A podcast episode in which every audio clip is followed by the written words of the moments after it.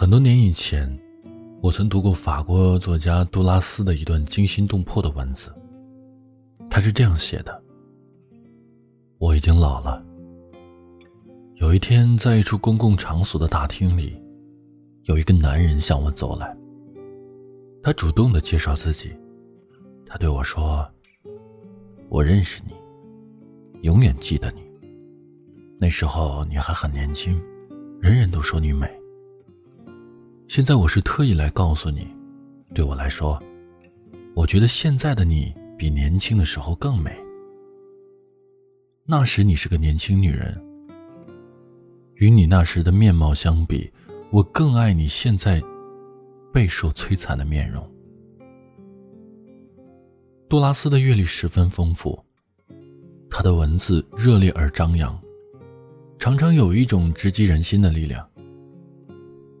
从他的小说里，你可以看到一种激动人心的爱，超越容颜，超越年龄，甚至超越一切。这样的爱情会让你发自内心的感慨：原来世界上真的有一个人会让你瞬间的光芒四射，让你心甘情愿只为他而活。可是合上书以后，你会陷入沉思。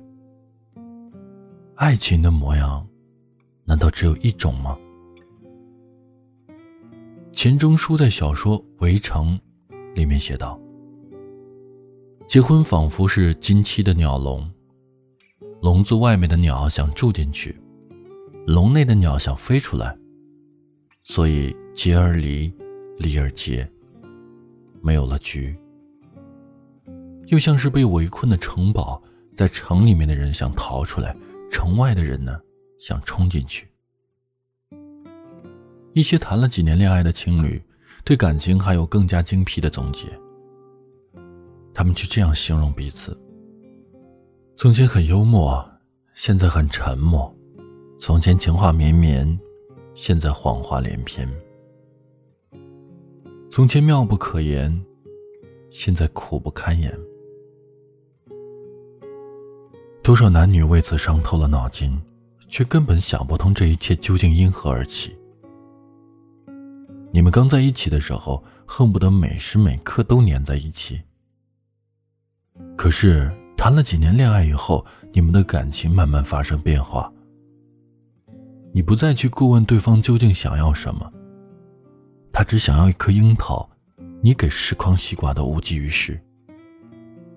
你也不再去关心对方感受是怎样的。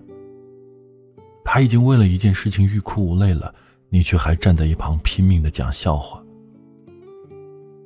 你有意无意的编织了各种理由，你说你忙，你说你累，但是你有没有想过，对方也一样？时间不会轻易埋葬爱情。你们也不是不再相爱，而是越来越喜欢以爱之名惩罚彼此。爱情是什么？它完全取决于你们双方的意愿和能力。爱情以什么样的模样呈现出来，更是取决于你们两个人的想法和态度。王小波对李银河说：“不管我本人多么平庸，我总觉得对你的爱很美。”沈从文对张兆和说：“我一辈子走过许多地方的路，经过许多地方的桥，看过许多形状的云。”喝过许多种类的酒，却只爱过一个正当最好年龄的人。这世界上所有的情话说出来的那一刻都是金光闪闪、软绵绵的，它会让你回忆起自己曾经经历过的所有美好瞬间。然而，你能确定王小波和李银河没有吵过架吗？你能相信沈从文与张兆和没有翻过脸吗？爱情的起点都是甜蜜温情的，不然你也不会信誓旦旦的打算和那个人共度一生。可是你知道吗？爱情之外，还有责任和义务，还有独立和成长，还有无数的难关和苦痛。这一切单靠爱情根本没有招架之力。很多情况下，对方并不是不爱你了。他只是面对这一切的时候有些茫然无措，或者疲惫不堪。同样，你也不是不爱对方了。你和他一样，都需要时间来平复情绪、修复自己。你们都爱着彼此，却又不知道如何恰当的去爱对方。有些人常常感慨，爱情时间长了会变淡，甚至是变质。其实完全没有必要。如果你能很清楚上面这些问题，就应该明白，那很可能只是爱里面的一场误会而已。找个合适的机会坐下来聊一聊，把所有的猜忌和纠结慢慢的化解掉。如果你能看到对方的不堪，你就能理解你的痛苦；如果你能看到对方心底的懦弱，他就能够明白你深夜里的叹息。这个世界上的爱情或许有一千种模样，它可以是温柔的，也可以是倔强的；它可以是脆弱的，也可以是坚强的。激情澎湃是爱，静水深流也是爱。干柴烈火是爱，柴米油盐也是爱。爱的方式因人而迥异，因时而不同，它并非是一成不变，而是会像彩虹一样呈现出不同的颜色。大多数情况下，你们不是不爱了，而是爱的方式不同了。你应该明白这一点，觉察到这一点，并且接受这一点。只有这样，你才能够宽恕对方，同时也放过自己。Say goodbye?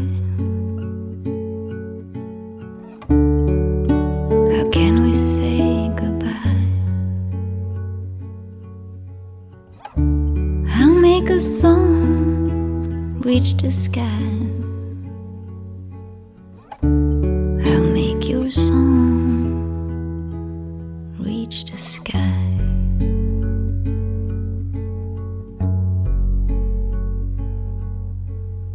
My angels make the best of room. Here comes someone you really Someone beautiful from below. It ain't easy to watch him go.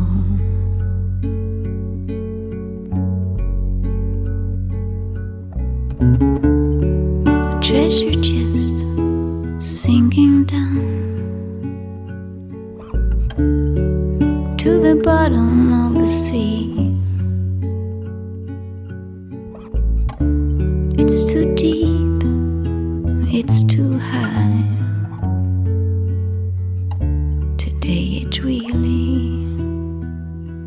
we leave.